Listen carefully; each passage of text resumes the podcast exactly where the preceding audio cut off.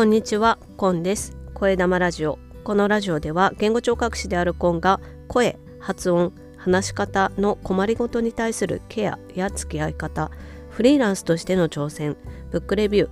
今暮らしている北海道札幌についてお話しします。質問やコメントをいただけると大変励みになります。スタンド FM のコメント欄や概要欄に貼ってあるリンクから質問箱へ質問やコメントをお寄せいただけると嬉しいです。今日は1月6日木曜日です。今日は全国的に冷え込みが厳しいということで雪が降っている町も多いように聞いていますけれどもいかがお過ごしでしょうか？そんな札幌市は今もうすぐお昼2時ですね。で気温がマイナス6度ということでねこちらもなかなかの寒さであります。雪に慣れてない地域の方はおそらくあの普段通りのスニーカーとかね革靴みたいなものしかお手元にないと思うのでそういったものでお出かけになるかと思うんですけどそういう靴だとおそらくね足元濡れたりすることがあってそうするとねすごく体が冷えるので体調にね気をつけていただいて暖かくしてお過ごしいただけたらなというふうに思います。声玉ラジオこれまで木曜日は話し方っていうテーマでお話ししておりまして、まあ、こちらも引き続きなんですが、まあ、特に今日はですね発音をテーマにお話ししていきたいなと思います。発音はみんな当たり前にできるって思ってませんか？実はそんなことはなくてですね発音が正しくできるっていうのはいくつもの条件が揃っているからいくつもの条件がね同時に揃っているからできることであって決して当たり前のことではないんです。今日はそんなお話をしようと思います。でこの正しい発音ができるようになるにはいくつもの条件があるっていうことをさっきお話ししたんですけどそれってどういうことかというとですねざっと考えて大まかに6つ条件というものがあるかなというふうに思うんですよね。一つは発音する時に使う口とかの部位ですね。舌唇それからほっぺた。そして上顎をずっと下で後ろの方になぞっていくと柔らかい部分があるんですがそこのことを柔らかい口の蓋っていう漢字を書いて軟口蓋って読むんですがその下唇ほっぺたそれから軟口蓋これを動かしていくの全部筋肉によって成り立っているんですよね。この筋肉の筋力が十分に備わっている発音するための力が十分に備わっているっていうのが、まあ、まず一つの大前提になります。で2つ目はそういった口のいろんな部分ですね。舌とか唇とかそういったところを発音の音を出すために一つだけ動いてるんじゃなくていろんなところが合わさってそのバランスがうまくいくことによっていい音が出てくるんですがそういう一緒にね動かしていくとかその力の加減とかをうまく取っていくっていうようなことができているっていうのも正しい発音するために必要なことなんですよね。で3つ目舌だとか唇とかそういった、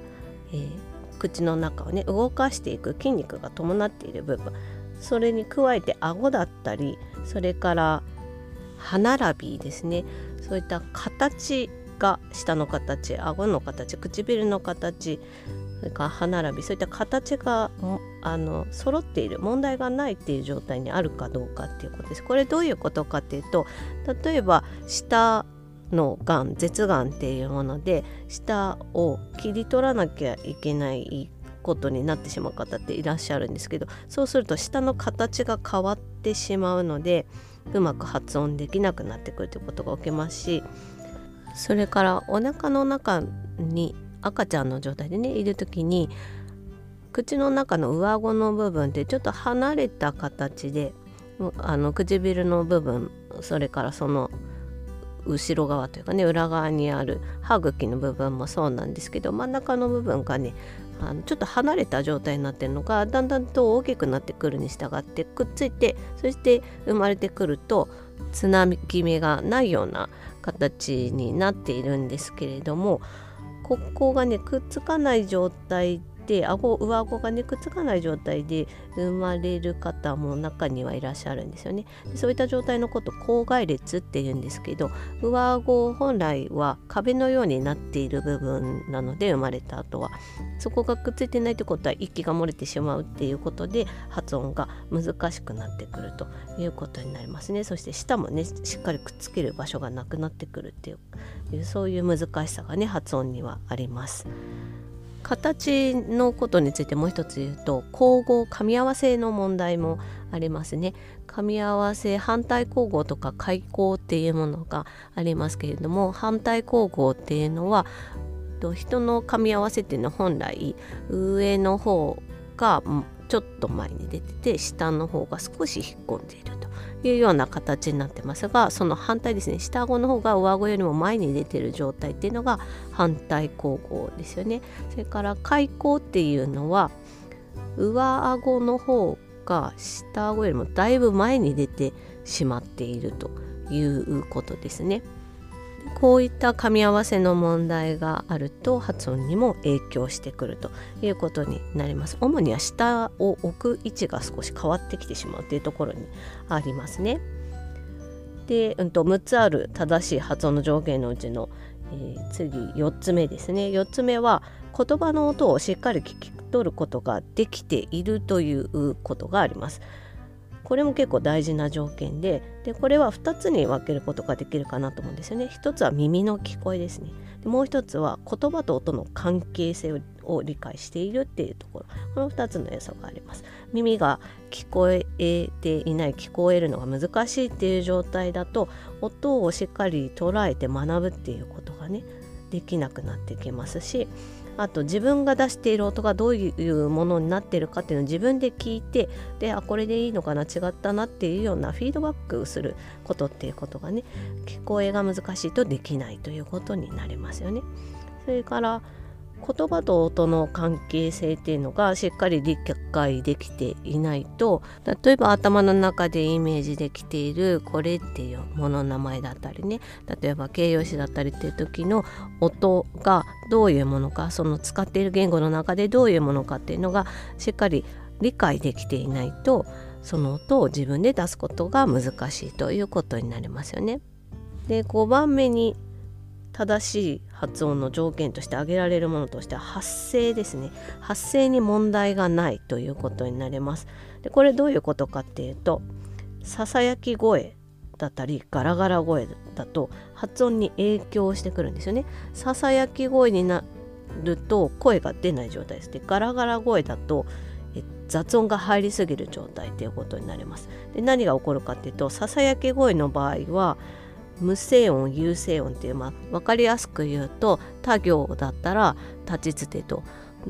でそれに濁点がつくとダジズデドでダジズデドの方が有声音っていうことになって立ちつてとの方が無声音っていうふうに音声学的に区別してるんですけどそれかささやき声だと全部無声音になってしまうと。有声無声の区別がつかない。で逆にガラガラ声だと全部濁濁点がついてしまうと。いうような形です。これもまた無声音と有声音の区別がつかないので他行の音出してるのか打行の音出してるのかが分からなくなってしまうと。で言葉によってはねそれで意味が変わることもあるので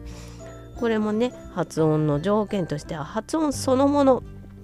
音の精度っていう意味とはちょっと違ってきますけれどもこの有声音無声音の区別ができないっていう意味では発音への影響が起きてくるということになりますよね。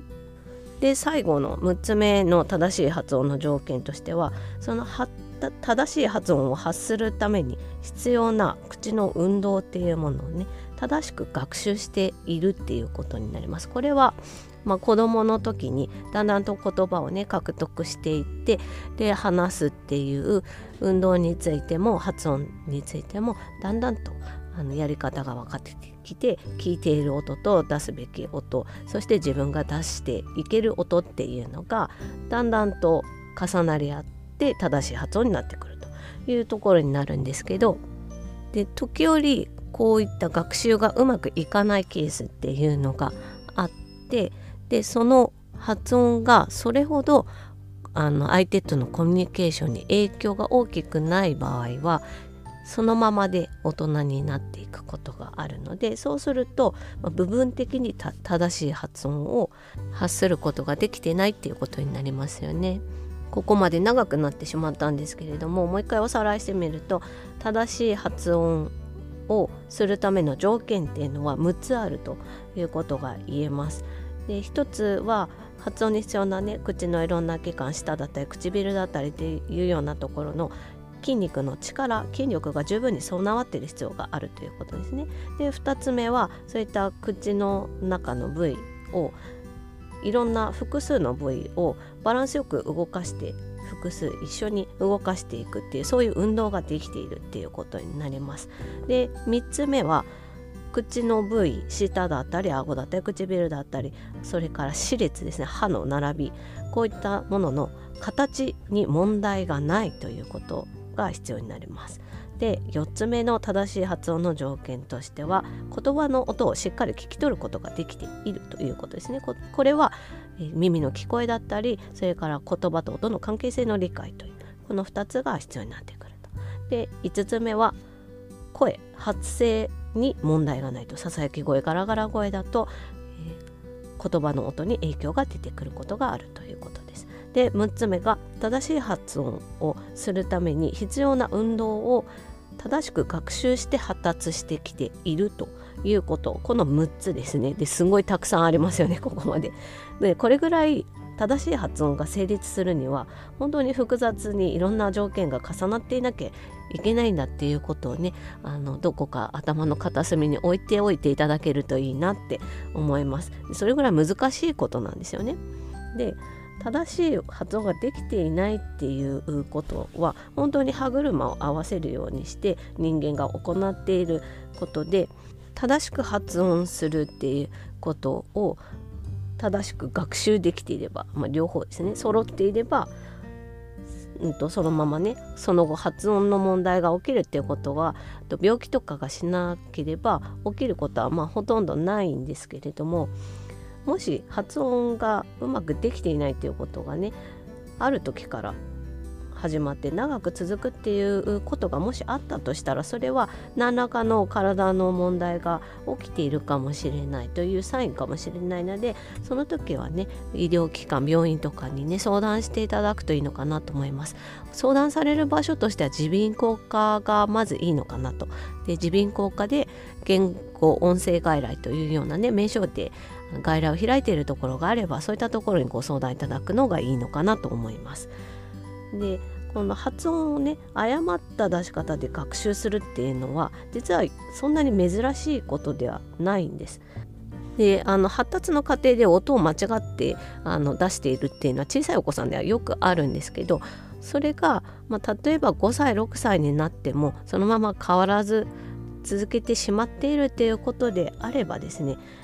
その場合には正しい発音を学習していくのに言語聴覚士による評価ですね。その発音の状態がどうなっているかっていう評価。そしてそれに基づいたトレーニングっていうのが必要になってくるのでこの場合も耳鼻科の音声言語外来ですとかあとお子さんのね言葉の発音についてご相談をお受けしているような窓口があればそういったところにご相談いただく。もしくはフリーランスの言語聴覚士でお子さんの発音について対応しているあの人がいたらねそういったところに相談してみるっていうことをされてほしいというふうに思います。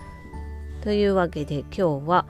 発音は当たり前にできているように思えるけれども実は正しく発音するにはいくつもの条件が揃っているからできているというようなお話をしました。最後までお聴きいただきましてありがとうございます。今日はこの辺で終わりにします。Carpe Diem。チャオ